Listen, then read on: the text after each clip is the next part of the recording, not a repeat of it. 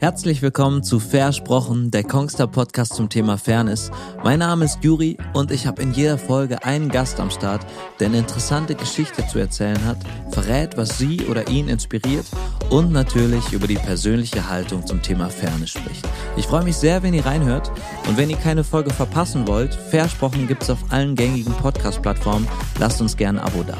Viele Grüße aus Köln und viel Spaß. Herzlich willkommen zur ersten Folge der zweiten Staffel von Versprochen. Ich habe heute einen Gast, auf den ich mich wirklich sehr, sehr, sehr freue. Sie ist Moderatorin, Fachfrau im deutschen Hip-Hop und seit neuestem auch noch Autorin und Sprecherin eines Hörbuchs. Schön, dass du da bist. Hallo vis-à-vis. Hallo, hallo, hallo. Dankeschön, dass ich da sein darf. Ich bin heute, ist also heute was Besonderes, weil erstens ist die äh, erste Folge der zweiten Staffel und es ist mein erstes Interview als quasi Interviewer. Ich bin sonst eher auf der anderen Seite. Ach, krass. Und ich habe direkt jemanden quasi jetzt hier so sitzen, der das, was ich jetzt mache, schon hunderttausendmal gemacht hat. Deswegen. Ai, ai, ai. Bist du aufgeregt deswegen? Ich bin ein bisschen aufgeregt und ich frage mich gerade so, ist das jetzt eher die Chance, quasi zu verkacken, oder ist es die Chance, vielleicht von jemandem zu lernen, der das schon öfter gemacht hat?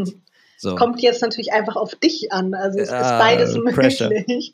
Nee, aber ich glaube, das Gute ist bei mir, ohne mich jetzt selbst loben zu wollen, was das betrifft, aber weil ich selber weiß, wie schrecklich das ist, wenn Leute im Interview einfach mit Halbsätzen antworten oder kaum was von sich preisgeben, bin ich immer eher so, dass ich fast zu viel rede, weil ich jemanden, der mir Fragen stellt, nicht in die Situation bringen möchte, dass dass ich den das so, so unangenehm dann wird. Ja. Und dann rede ich manchmal, also du kannst mich dann auch gerne bremsen, manchmal antworte ich dann vielleicht auch einfach zehn Jahre zu lang, damit ich ähm, ja so aus meiner eigenen Erfahrung heraus dem anderen so ein bisschen helfe. Aber Perfekt. Ähm, dann kannst du mich auch zügeln, wenn es so ist. Okay, weil ich würde das dir natürlich jetzt auch irgendwie, das ist jetzt ein bisschen egozentrisch, natürlich auch ein bisschen für mich jetzt nutzen, weil wenn ich dich schon mal hier habe, kannst du mir vielleicht direkt verraten, was macht ein gutes Interview aus? Also wie, was muss ich jetzt tun, quasi, dass das hier gut wird? Das ist ähm, in meiner Wahrnehmung, und das ist ja sozusagen nicht der Maßstab aller Dinge, aber ich glaube, ich habe für mich irgendwann verstanden, ein Interview funktioniert am aller, allerbesten, wenn man wirklich eine aufrichtige Neugier verspürt und mhm. das nicht macht, weil man jetzt Fragen stellen muss, sondern weil man wirklich Bock hat zu erfahren, was der Mensch zu sagen hat. Und ich glaube, wenn das, ähm, wenn das sozusagen die Basis ist, dann könnte es ein gutes Interview werden. Wenn du wirklich interessiert daran bist, was du sozusagen also was du von mir hören willst und das nicht nur machst, weil das auf deinem Zettel steht. Perfekt. Finde ich gut. Es steht zwar jetzt auf meinem Zettel, aber es interessiert mich wirklich.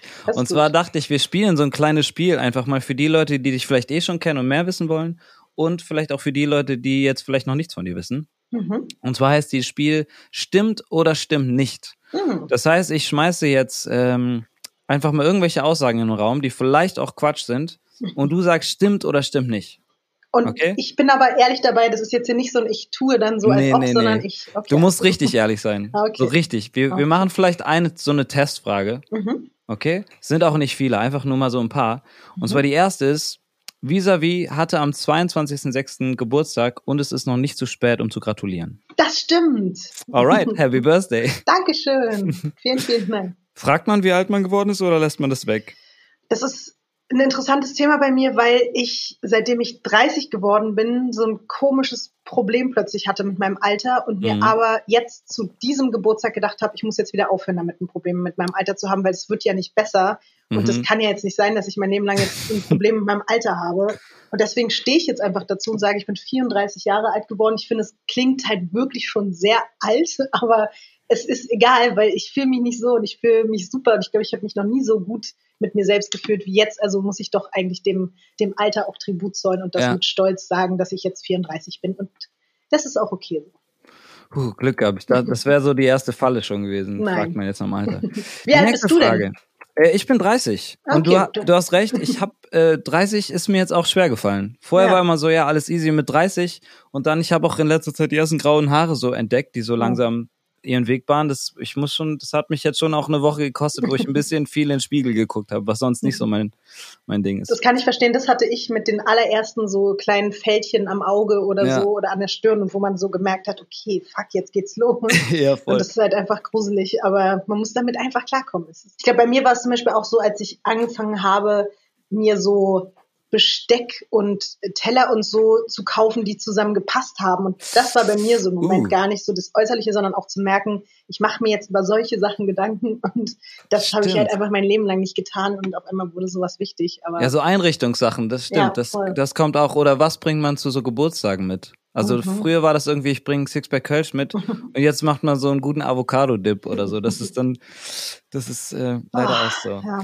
Okay, nächste Frage. Vis-a-vis hört privat lieber Trash-Pop als Rap? Stimmt nicht. Gibt es Trash-Pop, den du gern hörst? Ich habe jetzt bei Trash-Pop so tatsächlich eher an so 90er mhm. Pop-Sachen gedacht, also so wie, keine Ahnung, Backstreet Boys oder ja, Britney, oder, sowas. Ja. ja. Ähm, das höre ich ab und zu ganz gerne, aber das ist jetzt nichts, was irgendwie dauerhaft in meinen Playlisten stattfindet, sondern das ist mal so, ja, wenn ich irgendwie vielleicht unterwegs bin oder besoffen bin oder im Urlaub bin oder keine Ahnung, aber ich würde dann doch Rap, äh, Trash Pop auf jeden Fall vorziehen. Ja, ich finde Trash Pop ist ein bisschen so, man sagt immer, ja, das höre ich nicht, aber wenn es läuft, ist irgendwie geil. Ja, das stimmt, aber ich glaube, dass es mich auch schnell nerven könnte, wenn das dann zu lange dauert. Also ja, ja genau, das ist so ein kurzer Und wenn es in dem falschen Mut kommt, dann ist das, glaube ich, auch einfach nicht so Voll. Aber trotzdem, also zum Beispiel gerade mit so 90er Jahre, ähm, da verbinde ich dann einfach auch meine Kindheit und Jugend mit und deswegen ist es dann schon auch mal ab und zu so aus nostalgischen Gründen sehr cool. Ja, ja, und es gab einfach auch geile Songs, muss man irgendwie das auch mal sagen, wenn man es nochmal anhört. Ähm, was habe ich hier noch? Oh, den, der ist interessant. Hip-Hop ist der neue Fußball. Man verdient viel Geld und keiner ist schwul. Das ist tatsächlich eine sehr interessante, äh, eine sehr interessante These. Was ähm, meinst du? Ah, das ist, ähm, also irgendwie ein Stück weit stimmt's. Also es ist auf jeden Fall auf den Punkt gebracht. Es ist halt, also, und ich möchte jetzt keine Fußballer hier äh, diffamieren und mhm. irgendwie respektlos deren Arbeit gegenüber sein. Ich finde aber, der Unterschied ist schon noch, dass das eine ist halt Sport und das hat was damit zu tun, du trainierst und trainierst und trainierst und dann bist du halt entweder der krasseste oder nicht. Mhm. Natürlich hat das auch was mit Talent zu tun, aber nur aus meiner subjektiven ähm, Wahrnehmung heraus finde ich das, was Deutsch-Rap-Menschen machen, hat halt natürlich einfach noch viel mehr Substanz, wenn es jetzt darum geht, was du halt für eine Leistung bringen musst, was du für Texte schreibst, was du für Beats produzierst und das mhm. Ganze drumherum irgendwie hat für mich so viel mehr mit Poesie dann doch am Ende zu tun, auch wenn es oft rough ist, aber dass ich dem irgendwie noch mehr, ich selbst zolle dem mehr Respekt, dass ich das nicht ganz so stehen lassen würde. Aber an dem Punkt hast du trotzdem recht, wenn es um Geld geht und um die Problematik, dass da keiner irgendwie gerne schwul sein möchte. Traurigerweise ähm, hast du natürlich recht. Aber ich kann also vielleicht jetzt hier so ganz, äh, also das habe ich noch nie öffentlich gesagt, aber ich mache jetzt hier mal ein klein, kleines Announcement. Vielleicht wird es gar nicht mehr so lange dauern, bis es einen schwulen Rapper gibt. Ey, ich glaube, und da, da habe ich gerade drüber nachgedacht, ähm, es ist, glaube ich, auch ein bisschen ein deutsches Ding. Ne, also zum Beispiel mhm. in, in Amerika gibt's ja verschiedene Rapper oder auch, äh, oder auch gerade Sänger, die aus dem RB-Bereich kommen mhm. oder SängerInnen, die, äh, die das einfach auch leben. So. In Deutschland, soweit ich das weiß, ist es relativ wenig. Es gibt einen äh, deutschen Battle-Rapper. Ich weiß nicht, ob du das mitgekriegt hast. Der ist Tobi High, mhm. ähm, der sich jetzt vor kurzem geoutet hat.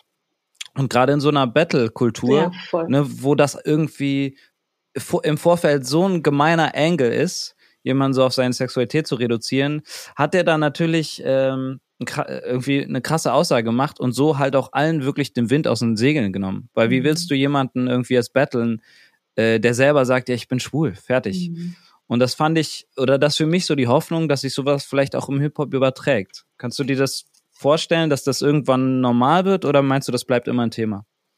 Mm, normal weiß ich nicht so ganz. Leider ist dafür doch die Verankerung von ja, Vorurteilen und Diskriminierung, was dieses Thema betrifft, doch so lang und so tief, dass ich mir vorstellen könnte, ja, dass es doch immer noch Menschen davon abhalten würde, was ich auch total verstehe, mhm. sich dieser Sache nicht aussetzen zu wollen, dass irgendwelche Leute dich danach bewerten, wen du liebst oder dich dafür halt dann angreifen. Das ist schon auch fürchterlich, dass man überhaupt darüber nachdenken muss. Aber, und das meinte ich gerade, als ich gesagt habe, announcen, ich weiß halt, dass es jemanden gibt in meinem sehr engen Umfeld, der ähm, quasi noch nicht bekannt ist als Rapper, aber das vielleicht bald sein wird und der ist halt offen schwul. Und ich könnte mir vorstellen, dass das auf jeden Fall auch dazu führen könnte, dass das für andere Menschen so ein bisschen Role Model mäßig mhm, Ängste nimmt. Aber ja. ich glaube trotzdem, dass es noch lange, lange dauern wird, genauso wie im Fußball. Das ist ja da auch alle fünf Jahre sagt mal jemand, äh, ein ehemaliger Fußballprofi, ja, hier, aber das ist ja wirklich auch immer noch überhaupt nicht gang und gäbe. Und das, glaube ich, wird im Deutschrap auch noch sehr, sehr, sehr, sehr lange dauern, traurigerweise. Ja, ja das also wäre jetzt auch meine Befürchtung. Ich glaube, beim äh, im Deutschrap weiß ich es nicht, aber im Fußball gibt es dann ja leider auch die Aussage von Spielern, die ganz klar auch sagen, sie können komplett verstehen, dass man sich nicht outet. Ja. Ne? Also das anscheinend ist das schon noch so verbunden mit äh, irgendwie so einem Männlichkeitsbild, mhm. äh, was sich da nicht vertreten lässt. Aber mhm. ich äh, hoffe natürlich, dass du recht hast, dass es vielleicht Menschen da draußen gibt, die, die da den Mut zu haben und vielleicht für andere damit auch ein Türöffner sind. So. Es wird lange dauern, aber vielleicht vielleicht wird das, wenn wir in fünf Jahren nochmal darüber sprechen, schon ein bisschen anders aus. Mhm. Okay, ich habe hier noch eine kecke Stimmt oder Stimmt nicht Aussage. Und zwar diese Aussage ist, Visavi wird in den nächsten fünf Jahren noch eigene Musik veröffentlichen. Auf gar keinen Fall. Stimmt nicht. Auf gar keinen Fall. Keine, gar keinen Bock drauf? Nee, überhaupt nicht. Also es kann vielleicht mal sein, dass ich aus Spaß auf dem Album meines besten Freundes drei Lines kicke, mhm. aber ansonsten, oder spitte, aber ansonsten wird da nichts passieren und das ist auch gut so.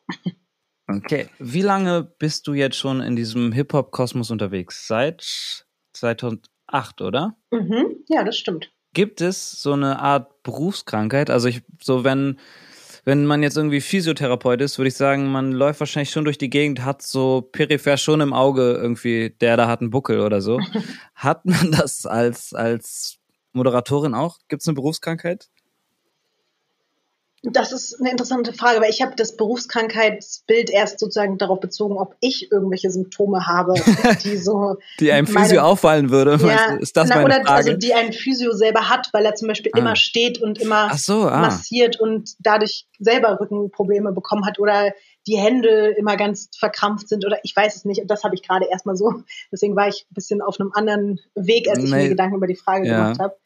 Ähm, du meinst aber eher so, ob ich an anderen Leuten erkenne, was bei denen vielleicht schief läuft aus der. Vielleicht, ja. Also so, genau, also sowas, was man, ich, also ich verbinde Berufskrankheiten immer damit, man will das eigentlich nicht mitbekommen. Aber mhm. dadurch, dass man so viel Zeit damit schon, mit diesem Thema vielleicht schon verbracht hat, kommt man nicht drum rum, dass einem das auffällt. So meine ich es, glaube ich, ja. Mhm.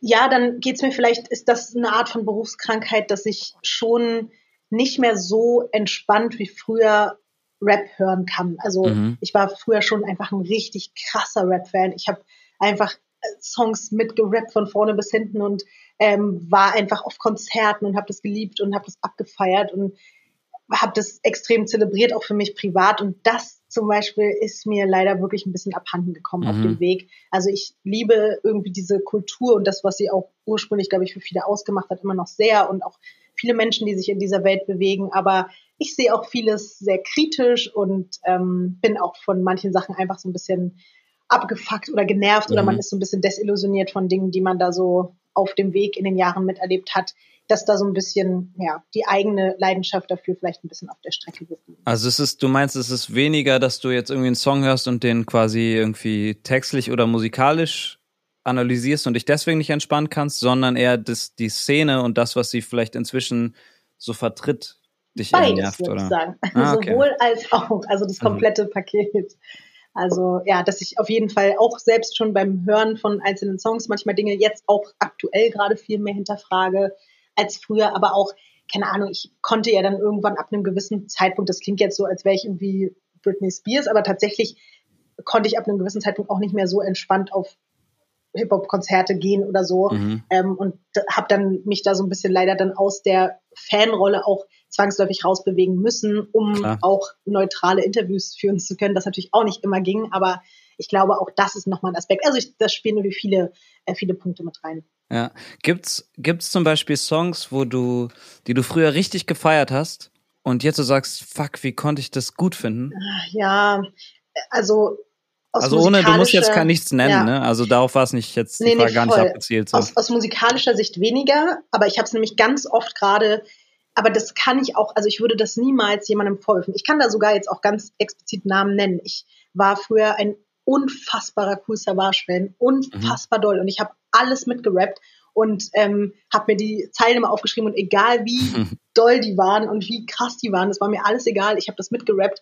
Das hat auch nichts Negatives mit mir gemacht. Das hat nicht mein eigenes Bild, mein Frauenbild irgendwie mhm. negativ beeinflusst oder so. Aber es ist jetzt teilweise so, wenn Leute in meiner Radiosendung sich alte Songs von Savage wünschen und ich denke so, oh ja, cool, lange nicht gehört und dann freue ich mich und dann hören wir den Song zusammen on air und auf einmal kommt so ein Wort und ich so, oh, fuck, mhm. das hat er wirklich ja damals gesagt. Und ich kann es ihm ja noch nicht mehr übel nehmen. Wir waren einfach in anderen mhm. Zeiten und wir sind jetzt in anderen Zeiten. Ich wollte gerade sagen, der ist ja auch irgendwie, also was ich jedenfalls so verfolge, auch irgendwie mitgewachsen. Ja, ich absolut. würde auch vermuten, dass er auch Songs von sich hört und denkt, ah, shit, was habe ich da Total. gesagt? Total. Ich also glaube ich auch eben, vorstellen. dass das, also was heißt, ich glaube, ich bin mir hundertprozentig sicher, er würde ganz viele Dinge heute niemals mehr so sagen. Mhm. Und das ist auch gut so, weil ich habe selber auch früher Worte verwendet, die ich heute niemals mehr so sagen würde. Mhm. Und deswegen ist es halt so ein Prozess, in dem wir uns, glaube ich, alle gerade befinden. Und das führt dann aber dazu, dass man sich immer wieder daran erinnert, wie es mal war und dass man so denkt, krass, das hat damals halt keinen gejuckt und das, weil mhm. wir alle auch so geredet haben und weil das halt so war,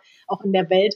Und jetzt ja gerade erst die Dinge sich so rasant gerade verändern, spürbar. Und dann hat man einfach so kleine Flashbacks und denkt so, oh krass, das habe ich früher einfach ja. so mitgerappt und habe mir keine Gedanken darüber gemacht und schämt sich dann vielleicht auch so ein bisschen. Aber wie gesagt, weder Savage noch ich oder, also das beziehe ich nur auf Leute, die trotzdem auch im Hier und Jetzt bereit sind, Dinge zu hinterfragen und sich auch zu ändern. Es gibt natürlich auch welche, die halt immer so weitermachen und denen Klar. es auch egal ist. Aber ja. ich beziehe mich auf die, die daraus gelernt haben und sich weiterentwickelt haben und die können halt einfach nichts dafür. Mhm. Okay. Ja. Hast du das auch bei, wenn man so deine eigene, ich, ich sage einfach mal Legacy betrachtet, hast du auch selber so zum Beispiel Interviews von dir selbst, die du dir jetzt nicht mehr gut geben kannst? Also wo du. Ja. Ja. oh, willst ich, du deins äh, nennen oder lieber nicht? Also ich kann zum Beispiel sagen, es, es, es gibt so einen Moment, ähm, da war ich mit Schwester Eva unterwegs, haben wir so eine Bartour gemacht und eigentlich liebe ich dieses Interview und das ist mhm. wirklich äh, sehr unterhaltsam, würde ich jetzt mal trotzdem auch sagen, obwohl ich darin äh, involviert war und das vielleicht auch ein bisschen unbescheiden klingt, aber da gibt es zum Beispiel einen Moment und das ist jetzt nur einfach ein Moment aus wahrscheinlich auch vielen, aber da wurden wir in so einer sogenannten, äh, ich glaube, es war so Tussi Lounge oder so, wurden wir einfach. Ja, ich habe es gesehen. Ah, okay, gut. Und dann ähm, habe ich mich halt extrem überschminkt gefühlt und habe dann mhm. so komplett unbedacht irgendwie so gesagt, ja, ich sehe aus wie eine Transe oder so. Ja, okay. Und gleichzeitig, ich weiß, dass ich zum Beispiel in der siebten Klasse mit einer Freundin, wir haben immer so Tagebücher geschrieben miteinander und da war das Wort Transe und Transig für uns etwas Positives. Also wir haben das mhm. in unserem Sprachgebrauch als etwas extrem Positives verwendet. Aber dann habe ich es halt gesehen, dass ich, glaube ich, innerhalb dieses Rap-Kosmos mich dann auch teilweise so Worten angenommen habe äh, oder auch so behindert gesagt habe oder mhm. auch äh, früher, wenn dann irgendwie Rapper war eine Zeit lang so total in dieses No Homo zu sagen, obwohl ich für mich hundertprozentig wusste, dass das sozusagen nur ein Spaß ist und ich das mhm. niemals einfach so gesagt hätte, weil das äh, für mich sozusagen den Background hat, damit jetzt äh, Menschen zu beleidigen. Aber dann ist mir irgendwann zum Glück hat irgendwer dann angefangen in der Rap-Welt äh, pro Homo zu etablieren. Dann habe ich das auch versucht, dann immer zu sagen, ja. wenn Leute no Homo gesagt haben.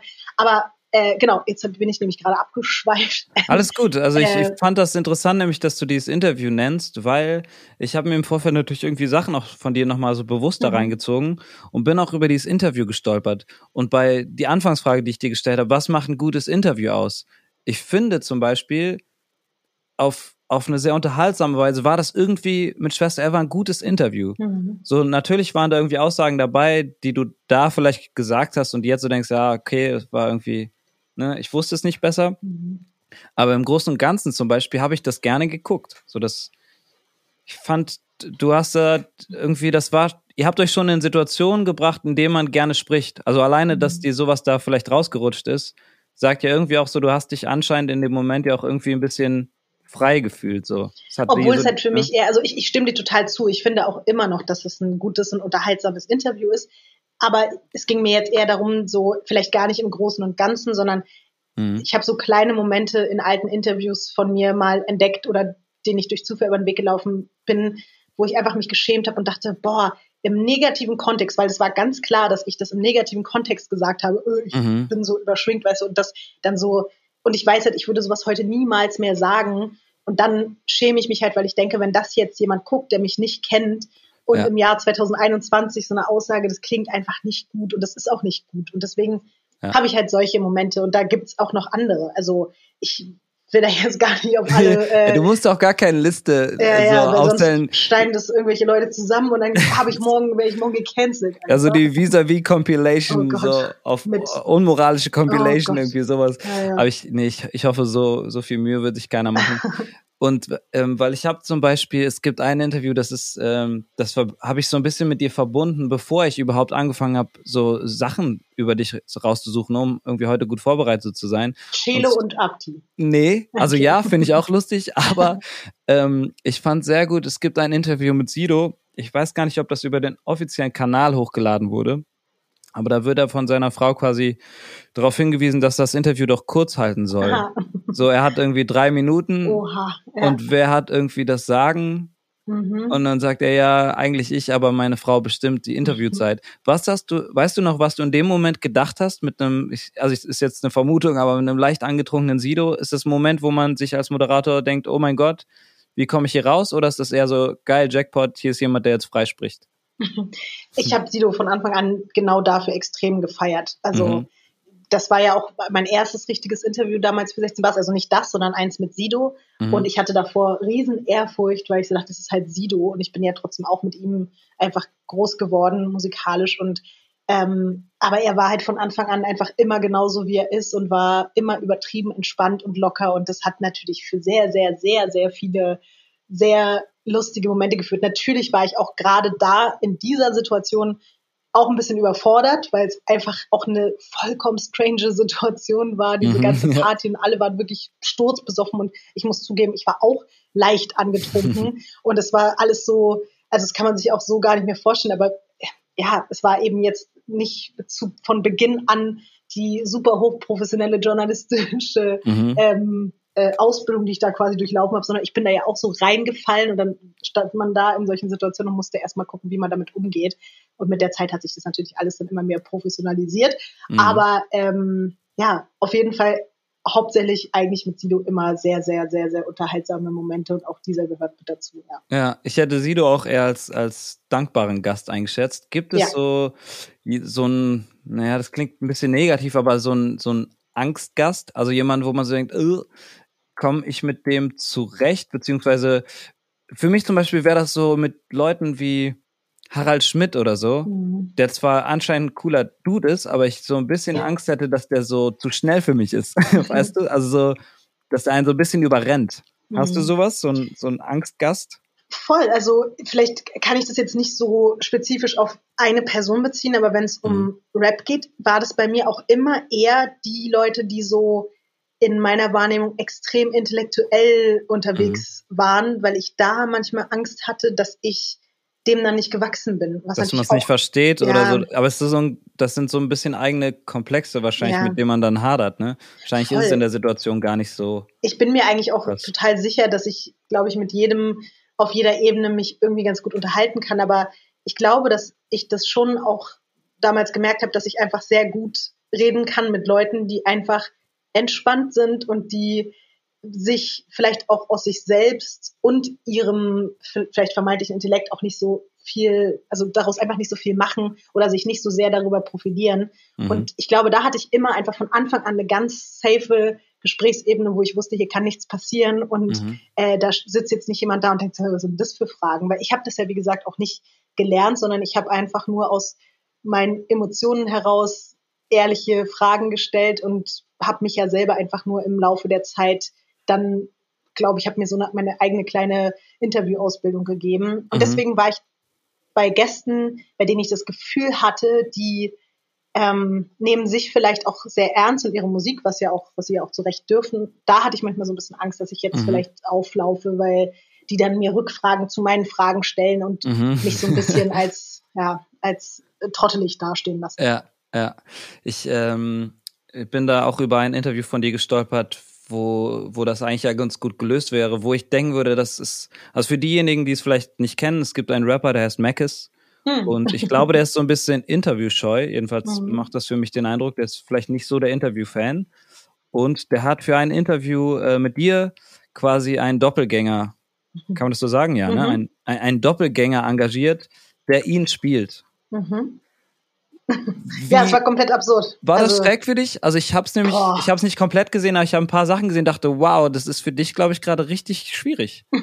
also es war schwierig, weiß ich nicht, aber es war einfach absurd. Es war so absurd, dass ich dann noch ein paar Tage später wirklich so auch zu Freunden gesagt habe, ich fühle mich so ein bisschen so Interview traumatisiert, weil es halt so, es war einfach eine sehr, sehr, sehr, sehr strange Situation und trotzdem war es aber auch, also es hat Spaß gemacht, das ist ja auch noch gar nicht so lange her und nachdem man dann irgendwie, wie du schon gesagt hast, hunderttausende Interviews geführt hat und da so eine Routine drin hat, ist es dann mhm. auch mal schön, in so eine Situation zu geraten, in der man einfach überrascht wird und merkt so, okay, das äh, habe ich hier gerade nicht kommen sehen, aber es ist irgendwie auch dann sehr äh, erfrischend. Ja, kann ich mir vorstellen. Du bist ja quasi auch mitbekannt geworden durch diese Punchline-Quiz-Sachen, ne? Äh, also Punchline Quiz ist, glaube ich, das, was, äh, was Splash macht, wenn ich mich nicht mhm. täusche. Äh, da war es halt das Rap Quiz. Oder das Rap Quiz, genau. genau. Mhm. Ja.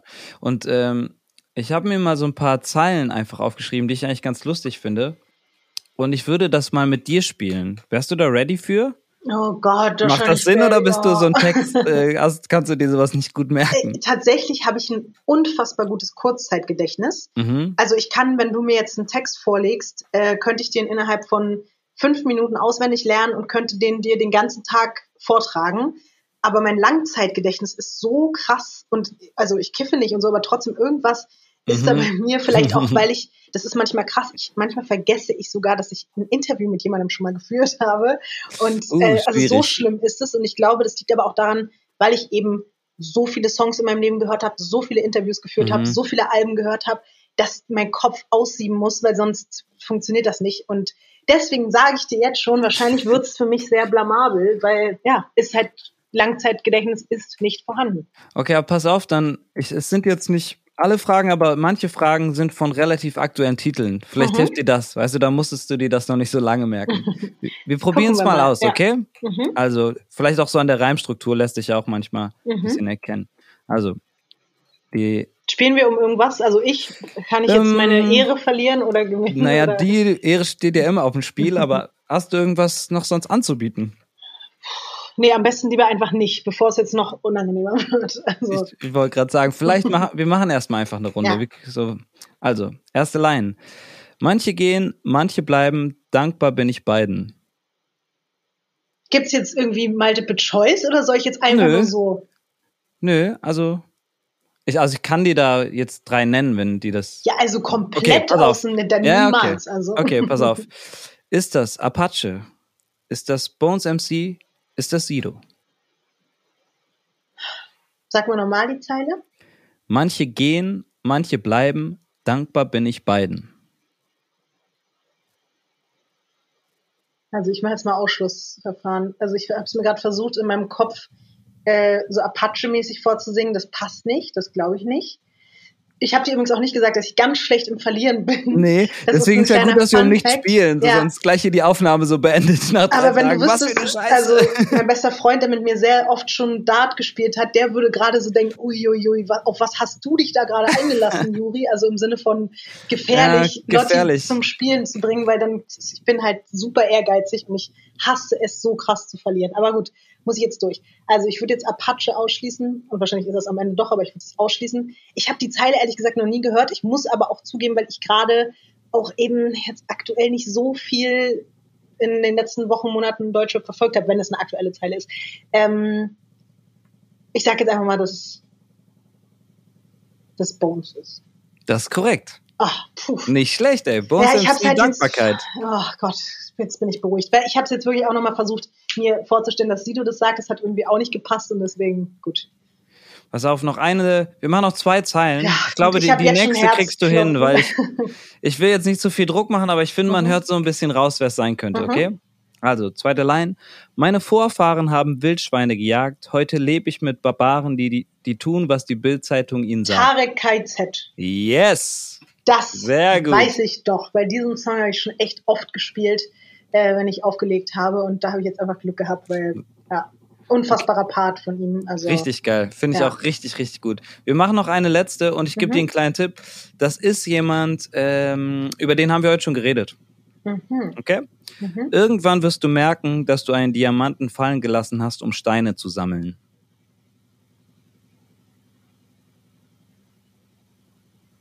Warte mal, über den haben wir heute schon gesprochen. Wir haben über mhm. Schwester Eva gesprochen. War das nicht von Schwester Eva, oder? Mhm. Ähm, irgendwann wirst du merken, das kommt mir auch krass bekannt vor, tatsächlich. Mhm. Kannst du mir wieder drei Auswahlmöglichkeiten geben von den drei Leuten, über die wir äh, gesprochen haben? Jetzt muss ich kurz überlegen. Mann, das kommt mir super bekannt äh, vor. Wen haben wir denn noch gesprochen? Äh, ähm. äh, ja, komm, dann machen wir es einfach. Warte mal, Mackes. Yes. Ah, korrekt. Okay, gut. Ja. Ich, ich habe extra eine Line rausgesucht, die nicht so super intellektuell ist, damit man es nicht direkt checkt, weil ich finde, der hat schon sehr so, ja, round the corner Bars irgendwie. Voll. Also ich habe manchmal, ich habe sogar beim letzten Interview mit Mac jetzt zum aktuellen Album, als er in meiner Radiosendung war, habe ich auch so ihn fast so ein bisschen angefleht, auch mal wieder einfach nur so stumpf zu rappen, weil ich glaube, dass das er kann das einfach auch, er kann so krass gut rappen und ich ja, glaube, voll. dass ihm noch viel mehr Leute zuhören würden, wenn die das checken würden, weil es einfach manchmal mhm. zu, zu, es ist einfach zu hoch. Es gibt ja. da so viele Ebenen und man fühlt sich manchmal einfach fast ein bisschen dumm, wenn man Mackes hört und das ist mhm. äh, traurig, weil das ist einfach, der ist so krass talentiert und ich habe ihn einfach, ich habe ihn angefleht, er soll ein Rap-Album machen, also ein richtiges mhm. Rap-Album, aber keine Ahnung, ob er es macht. Ja, also die Sachen, die neueren, die ich jetzt gehört habe, da merkt man schon so, das ist schon ein offensichtlicher Versuch der Abgrenzung. Also empfinde ich das, ne? So sehr starken künstlerischen Inhalt. Mhm.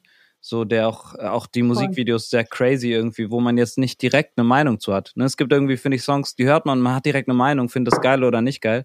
Und bei ihm muss man schon ab und zu reinhören. Finde ich aber irgendwie auch ganz gut. Also tut, tut für mich der, der ganzen Musiklandschaft auch ganz gut, eben nicht ähm, nur Songs zu haben, die direkt irgendwie knallen. Ja, das, das finde ich, find ich ganz cool. Können wir kurz mal erwähnen, dass ich gewonnen habe? Ja, ich wollte gerade sagen, nicht schlecht. Das, das wäre oh. natürlich auch was für die erste, dieses Stimmt oder Stimmt nicht Spiel gewesen. Vis-à-vis -vis kann ich gut verlieren.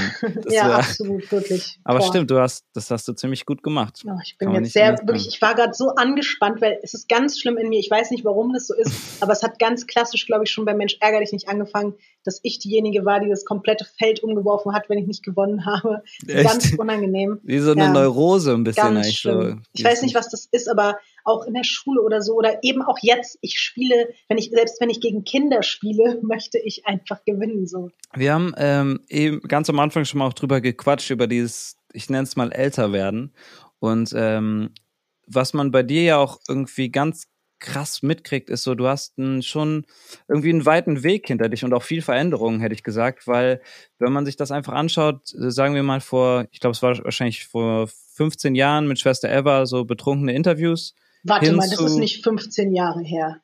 Ja, das, ah nein, nein, nein, äh, zwölf. Also jetzt so Entschuldigung, Entschuldigung. zwölf Jahre, oder? Hä, warte mal, nee. 2009. Äh. Ich glaube, das Interview mit Schwester Eva war so 2000 zwölf. Ah, verdammt. Naja, das ist nicht gut. schlimm. Ich habe immer raus. Kalkulin, ne, das bleibt drin. ich kann überhaupt nicht mit Zahlen, aber ich dachte gerade, 15 Jahre bin ich ja noch nicht mehr in der Rap-Szene. Nee, ja, okay. Ähm, okay. Ich glaube, das müsste so, ich weiß nicht, 2002 gewesen sein oder so, aber ich, oder 2003, ich weiß es nicht genau. Ja, habe ich hier schlecht recherchiert. Erster Minuspunkt schon mal. Ey, warte ähm, mal, jetzt habe ich gerade 2003 gesagt, das ist ja auch totaler Quatsch. 2013 meinte ich 13, doch. ja. Gott. Also vor, vor acht Jahren, sagen wir vor acht ja, Jahren, in der ja. Zeit hat sich viel verändert. So von äh, Trinkrunde mit Schwester Eva hin zu, was ich gesehen habe, äh, Anti-Raucher-Kampagne von der Barmer, ähm, ein Hörspiel machen, was ich jetzt auch tendenziell eher so der, der Hochkultur anrechnen würde. Ja. Wie ist, wie ist das passiert? Das ist ja wirklich von so ein bisschen vom einen Extrem auch in die andere Richtung. Mm, ich glaube, dass es natürlich einfach ein ganz natürlicher Prozess ist, dass man älter wird und dass man irgendwie auch sinnvolle Dinge machen möchte. Und damit will mhm. ich nicht sagen, dass die Interviews damals keinen Sinn hatten.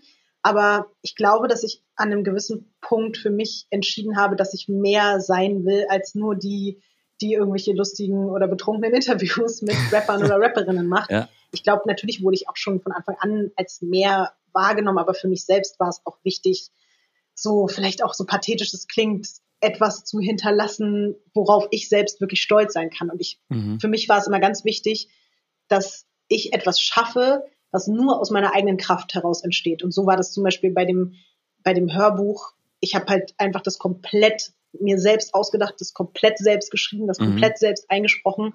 Und ich habe halt gemerkt, dass mir das einfach nur, wenn es um mich geht und darum, was ich in meinem Leben geleistet habe, dass ich darauf stolzer sein konnte als auf jedes Interview, was ich in meinem Leben geführt habe, mhm. weil ich immer dachte, also und damit möchte ich jetzt auch nicht den Job, den du hier gerade in der Situation Ich wollte gerade sagen, jetzt muss ich auch ein Hörbuch machen oder was?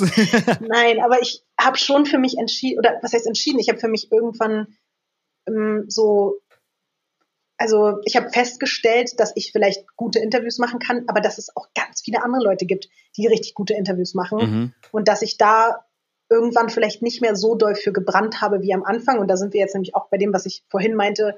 Ich finde, man kann nur richtig gute Interviews führen, wenn man extrem neugierig ist, mhm. aber auch wenn man wirklich dafür brennt in dem Moment. Und ich habe gemerkt, ich brenne zum Beispiel immer noch für meine Radiosendung und das ist total schön und ich mache immer noch super gerne jede, jede Woche da Interviews, aber das, was ich da am Anfang in dieser 16 Bar Set in den ersten fünf Jahren hatte, wo man dann da jede Woche fünf Interviews gemacht hat und durch ganz Deutschland gefahren ist und das war, ich habe so abgefeiert und das war mega cool, aber ich habe es dann irgendwann auch nicht mehr so gefühlt, auch in dieser Welt so doll stattzufinden. Mhm.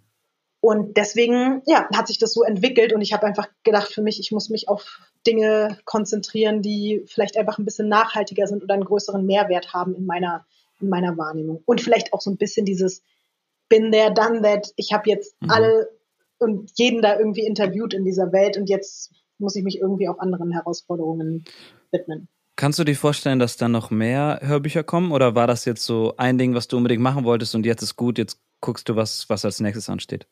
Also mein großer Traum ist es wirklich ganz doll, dass ich richtige Autorin, Autorin bin. Also mhm. nicht also nur Hörbuchautorin, genau. Also ich habe auch, das ist ganz verrückt seit diesem, seit dem Hörbuch. Ich habe ja auch, also ich möchte jetzt hier nicht angeben, aber ich hatte ganz lange Probleme, damit mich trotzdem, also obwohl ich ja was geschrieben habe und somit irgendwie Autorin war, hatte ich Probleme, mich als Autorin zu bezeichnen. Und mhm. ich habe letztes Jahr zu Beginn der Pandemie einen äh, Podcastpreis bekommen für das Hörbuch als beste Autorin. Mhm. Und das hat mich extrem motiviert, mich auch noch mal mehr in dieser Rolle auch selbst wahrnehmen zu können und mir das auch zuzugestehen, zu sagen, ich bin Autorin, ich bin nicht mehr nur Moderatorin, sondern ich ja. bin auch Autorin. Und ja, ich habe seitdem, ich habe so viele Anfragen bekommen von Verlagen und weiß gar nicht, wo ich die Zeit jetzt hernehmen soll, aber ich will unbedingt ein Buch schreiben. Ich habe seit vielen, vielen Jahren eine Buchidee und das ist ein riesengroßer Punkt auf meiner Bucketlist. Ich muss ein Buch veröffentlichen. Das heißt, das ist auch aktuell. Also das wäre so, ist so Würdest du sagen, das ist so der nächste Step, den du gern gehen würdest, ein Buch schreiben? Eigentlich schon, hätte ich die Zeit dafür, aber es sind einfach auch gerade noch andere Projekte. Ähm, ich glaube, was ich schon mal verraten kann, dass es halt ganz bald einen neuen Podcast von mir gibt, den es so auch noch nie gab von und mit mir. Mhm. Das ähm, nimmt gerade auch sehr viel Zeit in Anspruch und weil das mir auch so unfassbar viel Spaß macht, ähm, habe ich deswegen, glaube ich, das Buchprojekt so ein bisschen hinten angestellt. Aber es wird hundertprozentig ein Buch geben. Also es muss es einfach geben. Ja. Und wenn alles gut läuft, vielleicht ja schon nächstes Jahr oder so. Okay, ich bin auf jeden Fall gespannt.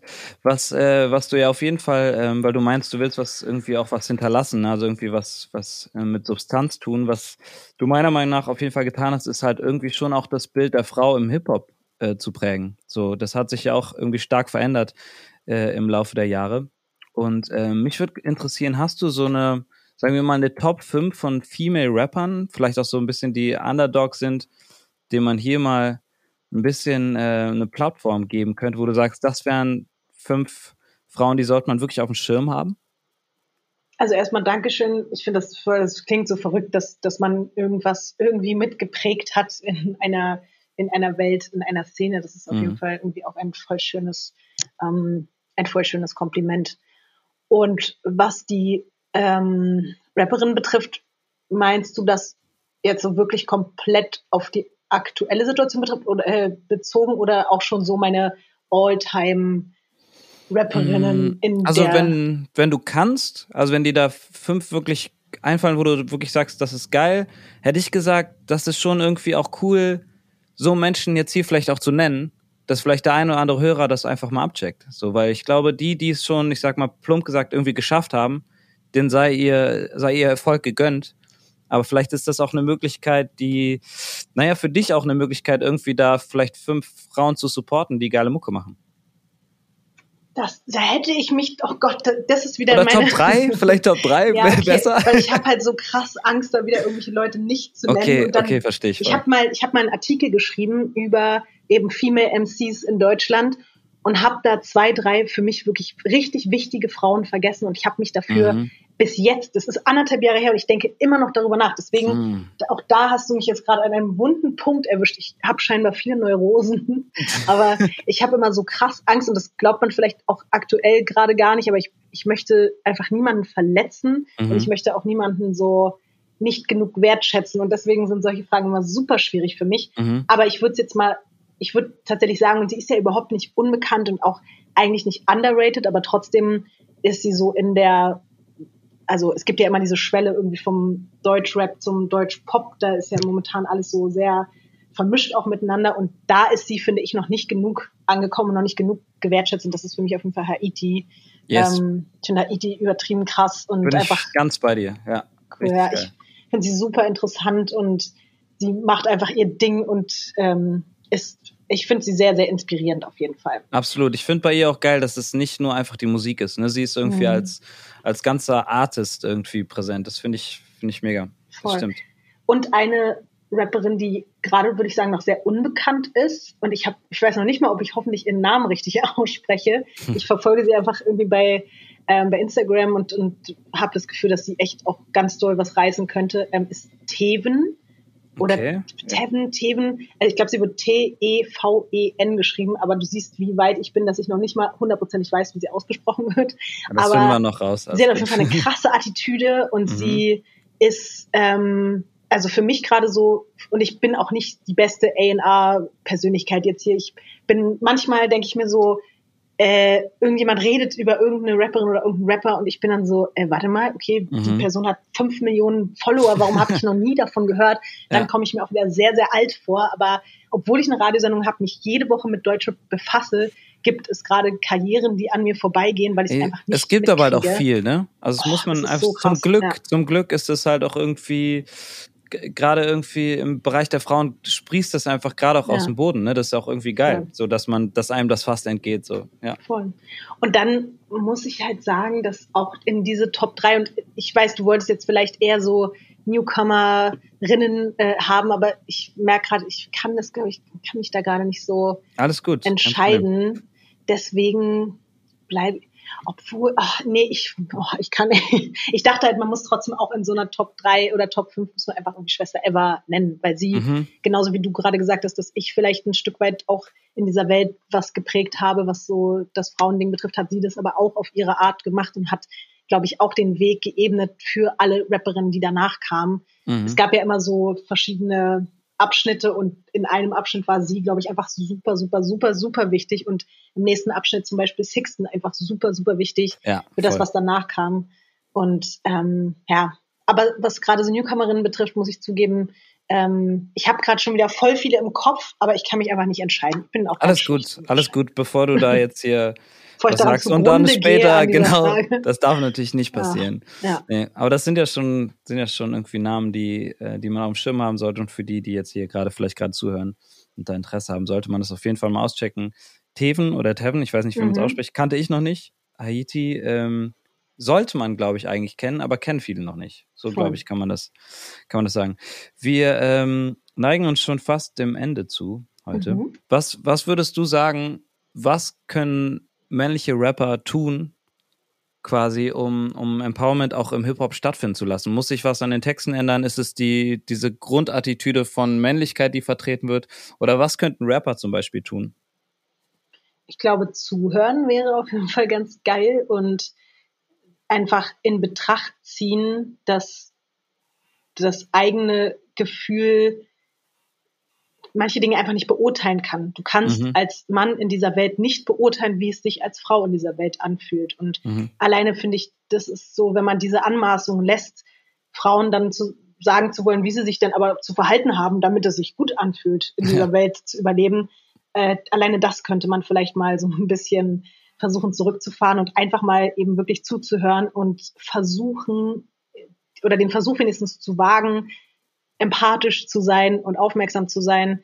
Und ich glaube, wenn man eben das schafft, so ein bisschen aus seiner eigenen Haut herauszugehen, über den eigenen Tellerrand zu gucken, dann kann man sich auch gar nicht mehr so verhalten. Das ist ja auch mhm. immer das Verrückte. Ich denke mir dann so, wenn du eine Sekunde darüber nachdenkst, wie das eben wäre, wenn es jetzt um deine Tochter, um deine Mutter, um deine Schwester ginge, dann würdest du dich anders verhalten. Das ist einfach so. Und wenn man dann eben sieht, dass da Leute genau das alles eigentlich um sich herum haben und diese Person auch super durchschätzen, aber das mit irgendwelchen random Frauen in ihrer Wahrnehmung überhaupt nicht tun, wäre das vielleicht ein Ansatz. Aber ja, es ist wahrscheinlich auch schwierig. Das ist ja keine irgendwie Therapiemaßnahme, die man denen jetzt verschreiben kann. Ähm, nee, natürlich nicht, aber vielleicht, ähm, ich, ich habe das Gefühl, ich, ich hoffe, dass ich nicht falsch liege, dass so eine Sensibilisierung irgendwie stattfindet. Ne? Also ja. vielleicht nicht, nicht in, in jeder Ecke der Musik, aber in manchen auf jeden Fall. Und äh, dass Absolut. ich das gerade auch bei, bei mir selber zum Beispiel auch, auch ähm, merke. Also das ist, wenn man mal ganz plump ist, sagt, so wie wir eben drüber gesprochen haben, irgendwie gibt es Interviews, wo du denkst, ah, das hätte ich besser nicht gesagt. Gibt es, glaube ich, hat im besten Falle jeder Mann hat auch Situationen, wo er denkt, ach, was war ich für ein Trottel oder was bin ich für ein Trottel.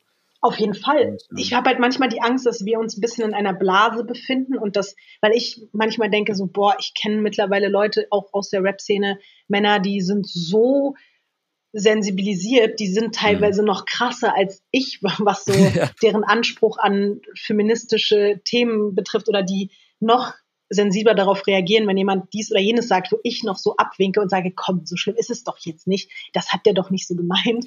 Und ja, äh, dann denke ich aber manchmal, das ist schon eben eine kleine intellektuelle Bubble, auch in der wir uns befinden. Und ähm, dieses Woke-Sein ist, kommt einem irgendwie dann oft so vor, als wenn das jetzt gerade ein Riesenthema ist und ich glaube schon, dass es auch Thema ist, aber das hat noch, und ich finde, das hat zum Beispiel jetzt gerade diese Deutschrap MeToo-Debatte gezeigt, die ist an ganz vielen Ecken in dieser Szene noch überhaupt nicht angekommen, mhm. ähm, sondern da sind teilweise wirklich noch richtig krass mittelalterliche Vorstellungen davon, wie Frauen in dieser Welt zu sein haben und wie nicht. Und ja. das fand ich jetzt schon erschreckend, weil ich war eigentlich auch eher so hoffnungsvoll wie du eingestellt im Sinne von, wenn ich in den letzten Wochen oder Monaten danach gefragt wurde, war ich immer so, oh ja, wir sind auf einem voll guten Weg und mal gucken, wo es hinführt und da. Und durch diese ganze Debatte jetzt ist mir bewusst geworden, die eine Hälfte ja, aber da ist auch ein ganz großer Teil, da ist noch überhaupt nichts angekommen, gar nichts. Ich habe genau, ich habe manchmal das Gefühl, äh, apropos diese Bubble, dass es tendenziell die Leute erreicht, die dafür eh schon offen sind. Ja. Also dass man quasi ne, da vielleicht so ein bisschen anfängt, dass diese Menschen nachdenken, so uns vielleicht sogar eingeschlossen, vielleicht sind wir genau diese Menschen, die dafür eigentlich eh offen sind, mhm. aber dass mhm. die Leute, die es vielleicht mal erreichen sollte, vielleicht nicht erreicht werden. Mhm. Das, das, das kann ich verstehen. Du hast ähm, äh, oder auf Instagram, ich weiß nicht, wie lange du schon machst, aber man merkt schon, dass du da deutlich so, ich nenne es mal aktivistischer unterwegs bist mhm. äh, in letzter Zeit und da gab es für mich so diese Sache mit, äh, mit der Telegram-Gruppe, mhm. ähm, ähm, wo du quasi Dinge gepostet hast, die dort stattgefunden haben. Äh, also wirklich, ich nenne es mal, wie es ist, irgendwie echt ekliger Nazi-Scheiß, der in Telegram-Gruppe von Attila Hildmann stattgefunden hat.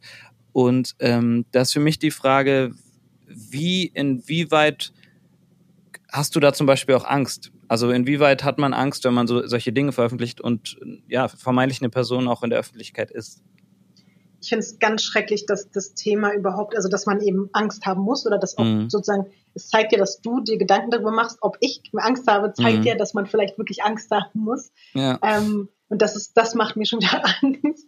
Aber das Krasse ist, als ich, also ich habe monatelang überlegt, ob ich das posten soll oder nicht, weil ich eben gesehen habe, wie radikal das dort vonstatten geht. Und äh, ich habe eben nicht nur die Gruppe von Attila Hildmann, sondern auch von Xavier Naidoo und von mhm. anderen Leuten so lange beobachtet, dass ich irgendwann gemerkt habe, egal wie große Angst ich habe, ich muss es trotzdem, ich muss es sagen, ich, weil ich das Gefühl habe, dass auch gerade eben, wenn es um Xavier Naidoo geht, die Leute in der Deutschrap-Welt immer noch das so super ähm, legitimieren, dass er ja aber mal Brothers Keepers gemacht hat und das kann ja gar nicht und bla und wir sind mhm. doch alle irgendwie Kumpels mit ihm und so.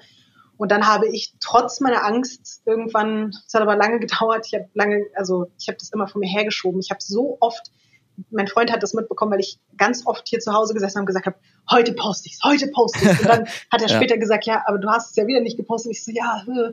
Aber aus hab, Angst dann? Also ist es ja. wirklich die Angst oder dass man ja, okay, es ist die Ich hatte wirklich, das war halt das Ding, ich wusste, dass es nicht angenehm wird, mhm. aber dass es dann so unangenehm wird, das wusste ich wiederum auch nicht. Weil mhm. irgendwann gab es den Moment, wo ich gemerkt habe, jetzt kann ich nicht mehr, ich muss es jetzt tun, weil ich das Gefühl hatte, es tut sonst keiner und das ist bei mir oft der Anspruch, ich muss mich nicht zu allem politisch irgendwie äußern und ich muss nicht immer meinen Mund zu allem aufmachen, weil ich, meine Meinung ist ja auch nicht oder meine Haltung ist auch nicht das das Maß aller Dinge, aber wenn mhm. ich das Gefühl habe, jemand spricht oder es wird nicht genug über etwas gesprochen oder keine Aufmerksamkeit auf etwas gelegt, was gerade sehr, sehr ungerecht und sehr, sehr gefährlich ist, dann muss ich das halt machen. Und dann habe ich es gemacht und dann war ich so, puh, okay, also die ersten zwei, drei Wochen danach waren wirklich ganz schlimm und da muss ich einfach mhm. auch echt sagen, ich habe zum ersten Mal in meinem Leben wirklich eine Art von Unsicherheit verspürt, die mich ganz, ganz doll traurig gemacht hat, weil ich so dachte, krass, ich habe nichts gemacht. Ich habe nichts gemacht, außer darauf hinzuweisen, dass dort ganz schlimm antisemitische Inhalte öffentlich vor Tausenden von FollowerInnen äh, geteilt werden. Und ich habe darauf aufmerksam gemacht. Und deswegen mhm. bedrohen Menschen mich jetzt auf eine Art, die wirklich schon über einfach eine komische DM hinausging. Und mhm ja, das war schwierig. Ähm, aber, es ist aber würdest du es wieder tun? Also meinst, war das richtig oder ist das für dich auch eine Lehre gewesen, dass man sagt, ey, ich würde gerne was bewegen, aber da ist vielleicht für mich die Grenze, wo meine eigene, ja, nicht nur mein Sicherheit, sondern auch so mein Wohlbefinden ähm, ja überschritten wird einfach. Ich habe meine Konsequenzen daraus gezogen, dass ich so für mich gesagt habe, ich ähm, brauche immer ab und zu meine Zeit, in der ich wirklich komplett ohne Social Media bin und mich komplett aus Instagram rausziehe. Äh, mhm. Das ist so für mich eigentlich die Konsequenz, aber ich werde mich niemals nicht zu Themen äußern, wenn ich das Gefühl habe, jetzt, das geht gerade nicht anders. Das war jetzt zum Beispiel eben auch mit diesem Deutschrap MeToo. Ich habe einfach gesehen, wie schrecklich Menschen über dieses Thema gesprochen haben, wie Menschen, die überhaupt nichts damit zu tun haben, Frauen erklären wollten, wo eine Vergewaltigung anfängt und wo sie aufhört. Und das hat dazu geführt, dass ich dachte, okay, ich muss mich jetzt dazu äußern. Und auch mhm. da war wieder, also das, was ich mir jetzt teilweise anhören muss, ist auch schon wieder richtige Katastrophe. Mhm. Aber auch da, ich werde mich nicht äh, davon abbringen lassen, wenn es einfach, wenn, wenn Menschen ungerecht behandelt werden, wenn Menschen ähm, einfach öffentlich diffamiert werden und verletzt werden und zu wenig Menschen auf der anderen Seite davon Kenntnis nehmen oder zu wenig Unterstützung und Solidarität vorherrscht für dieses Thema, dann werde ich das immer wieder machen, selbst wenn es selbst wenn es unangenehm für mich wird.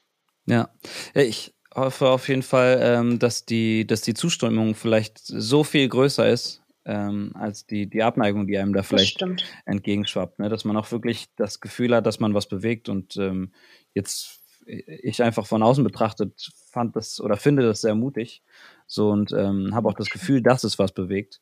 Und notfalls ist es auch wirklich nur das, dass sich die Leute, die sonst anonym eklige Gedanken rumfahren, mhm. das mal jetzt in der Öffentlichkeit getan haben mhm. und man so auch ein Bild, also ein Spiegelbild mal so vorgehalten kriegt, was es da überhaupt für Gedanken gut gibt und dass es da ganz viel zu tun gibt. Voll. Und ich muss auch sagen, dass gerade weil du gesagt hast, dass man merkt irgendwie, dass es was bringt, also klar, bei dieser Telegram-Gruppe, es hat dann eine Zeit gedauert noch, es sind sehr viele Monate ins Land gegangen, bis dann, glaube ich, auch diese Telegram-Gruppe geschlossen wurde und jetzt nicht mehr so richtig äh, öffentlich zugänglich ist. Aber es gab jetzt auch zwischenzeitlich so kleinere, in Anführungszeichen, Momente, in denen ich einfach bestätigt wurde darin, mhm. dass das einfach wirklich Sinn ergibt, solche Sachen zu machen. Ich kann mich erinnern, dass ich zum ersten Mal nach 100 Jahren mal wieder irgendwie nachts fern gesehen habe, ähm, weil ich war irgendwie so eine Hotelsituation und dann, ähm, das war genau am Tag gegen Homophobie, also der internationale Tag gegen Homophobie und, und Transfeindlichkeit und so. Und dann äh, läuft so eine alte Frauentauschfolge, in der wirklich die, also, und ich weiß, das Wort Homophobie ist ja auch gerade irgendwie umstritten, ob das überhaupt, mhm. aber auf jeden Fall war da eine Frau, die unfassbar fürchterliche Sachen über Homosexualität gesagt hat, mit ihrer lesbischen Tauschmutter, ähm, also die einfach wirklich komplett äh, also deren Existenz sozusagen in Frage gestellt hat, weil sie mhm. Frauen liebt. Und das hat mich so traurig gemacht, das hat mich so äh, stellvertretend für so viele Menschen so verletzt, dass ich dachte, das, das zeigt ihr jetzt hier nachts am äh, ja. internationalen Tag gegen Homo- und, und Transfeindlichkeit. Was ist denn los hier so? Und Und dann habe ich am nächsten Tag, weil ich nicht anders konnte, äh, Stories darüber gemacht. Und ich habe jetzt auch nicht gesagt, äh, sag mal, RTL 2, was ist mit euch, kommt ihr klar, sondern ich habe es einfach versucht, äh, konstruktiv darauf hinzuweisen, zu sagen, hier, das ist das Problem, diese Folge ist überall, ähm, auch auf allen möglichen Internetkanälen und Plattformen zugänglich und das kann nicht, das kann nicht unkommentiert so mhm. dastehen. Es geht einfach nicht. Und es war so krass, weil ich habe das gepostet und es hat keine 24 Stunden gedauert und diese Folge war quasi komplett verbannt aus dem Internet. Und äh, nicht nur das, ähm, es gab dann richtig ein offizielles Statement von RTL 2, die dann gesagt haben, wir haben jetzt hier, glaube ich, das war dann nochmal 48 Stunden später, es wurden einfach 15 Staffeln Frauentausch bei TV Now gesperrt und alle jetzt wow. immer noch gerade auf äh, problematische Inhalte geprüft. Und da war ich so, das, boah, krass. Das aber das ist cool. Also das ist ja eigentlich, voll.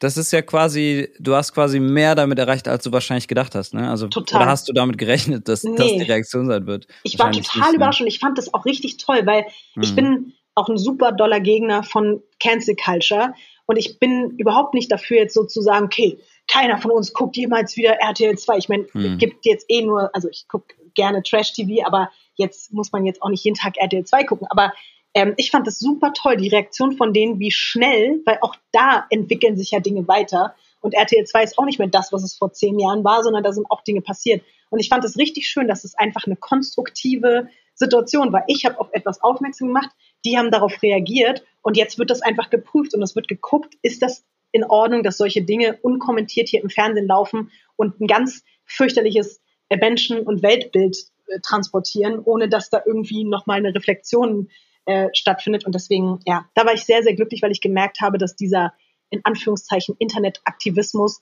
auch ganz schnell richtig positive Früchte tragen kann und ja. man sich nicht gegenseitig, also ich habe auch bewusst darauf verzichtet, diese Frau da äh, zu bashen und so. Ich wollte weder jetzt ihren Namen noch, dass sie da jetzt groß in die Schusslinie gerät. Darum ich meine, um sie geht's da ja auch nicht, ja. genau. Es geht ja darum, dass man so jemandem eine Plattform geboten hat. Ja. Deswegen, ich hoffe, äh, also ich finde, du hast da deine Reichweite auf jeden Fall auch perfekt genutzt und ich hoffe, dass sich da irgendwie auch viele anschließen. Ähm, wir sind ich jetzt weiß übrigens nicht, ob du das hörst. Mhm. Bei mir ist gerade, die Welt geht gerade unter. Also es regnet gerade so krank hier bei mir. Ich habe es eben so leicht gehört und ich habe kurz überlegt, ob du auf Toilette bist und oh, ich das wow. jetzt einfach so ignoriere so und sage, ja, das wäre jetzt irgendwie unhöflich, wenn ich frage, was du machst, aber es ist Regen. Okay, das, das ist auf jeden so Fall. krass, wenn ich einfach, also wenn ich so entspannt bin, dass ich während eines Podcast-Interviews einfach auf Toilette gehe. Das ist vielleicht die Berufskrankheit, nach der ich da gefragt habe. So irgendwann ist es einem egal, dass man muss. Nee, also hier peitscht wirklich der Regen gegen und krasserweise, ich habe jetzt die ganze Zeit einfach nichts dazu gesagt, aber auf meinem Balkon liegt eine Matratze, die jetzt komplett durchgeweicht ist, aber ich wollte nicht, ich wollte hier nicht aufstehen. Naja, aber bitte einfach, ich war nicht auf Toilette. okay, halten wir das einfach einmal fest. Ja. Wir sind jetzt am Ende angekommen. Mhm. Ähm, du warst jetzt quasi oder bist der erste Gast der ersten Folge und ähm, es geht ja bald weiter mit dem nächsten Gast. Und es ist perfekt, dass du ähm, den Job als Moderatorin ja quasi gefressen hast. Deswegen, du kannst mir jetzt helfen mit der nächsten Folge, indem du mir eine Frage weitergibst, die ich meinem nächsten Gast stellen kann. Und ich weiß aber noch nicht, wer der Gast ist, ne? Nee. Okay. Das ist so, so vielleicht so eine vis-à-vis-Gedächtnisfrage. So okay, dann kann ich dir sagen, ähm, es ist immer die erste Frage eigentlich oder mit einer der ersten Fragen, die ich ähm, den Rappern und Rapperinnen in meiner Radiosendung stelle. Und oft, wenn jemand zum ersten Mal in meiner Sendung ist, kriege ich immer irritierte Blicke, weil mhm. viele Leute sich fragen, warum stellst du diese Frage? Aber ich liebe diese Frage, weil sie sehr viel über Menschen aussagt und weil man danach immer direkt ein Gesprächsthema hat. Und deswegen, ja, würde ich die Frage stellen, ganz plump, was ist dein Lieblingstier? Oh, sehr gut. Moment, die schreibe ich direkt mit. und du musst aber vorher sagen, äh, Hunde und Katzen sind verboten. Ah, okay. Oh, weil, das ist aber schwierig. Dann, ja, weil aber was ist, wenn es das Lieblingstier ist? Ja, Pech gehabt. Dann okay, einfach, also dann muss man einfach das nächste Zweitlieblingstier. Okay, dann mache ich das so. Wenn die sagen, ja, ist aber Hunde, Katz, sage ich, wie, wie hat gesagt, Pech gehabt. Ja, ist, aber trotzdem liebe so. Grüße, bitte. Trotzdem liebe Pech Grüße. Gehabt, aber liebe Grüße. Also wenn es natürlich gar Dank, nicht ja. anders geht, wenn jetzt jemand sagt, ich kann nicht, ich sterbe für Hunde oder Katzen, es muss hm. jetzt sein, dann ist es in Ordnung, aber es ist halt ja. oft dann ein bisschen zu langweilig, über Hunde und Katzen, Katzen ja. zu reden. Da müssen, müssen spannendere Tiere genannt werden. Okay, ich mache es. Ich mache es. Vielen, vielen Dank, dass du heute hier zu Gast bist und warst. Vielen Dank an Visavi, vielen Dank an alle, die gerade reingehört haben. Das war der Beginn der zweiten Staffel. Und ähm, ich hoffe, man sieht sich bald wieder oder hört sich in dem Fall. Das war's. Das war Versprochen, der Kongster Podcast zum Thema Fairness. Vielen Dank fürs Zuhören. Ich hoffe, ihr hattet viel Spaß. Und wenn ihr ab jetzt immer dabei sein wollt, Versprochen gibt's auf allen gängigen Podcast-Plattformen. Lasst uns gern ein Abo da. Ich freue mich auf jeden Fall auf alle kommenden Gäste und natürlich auf euch.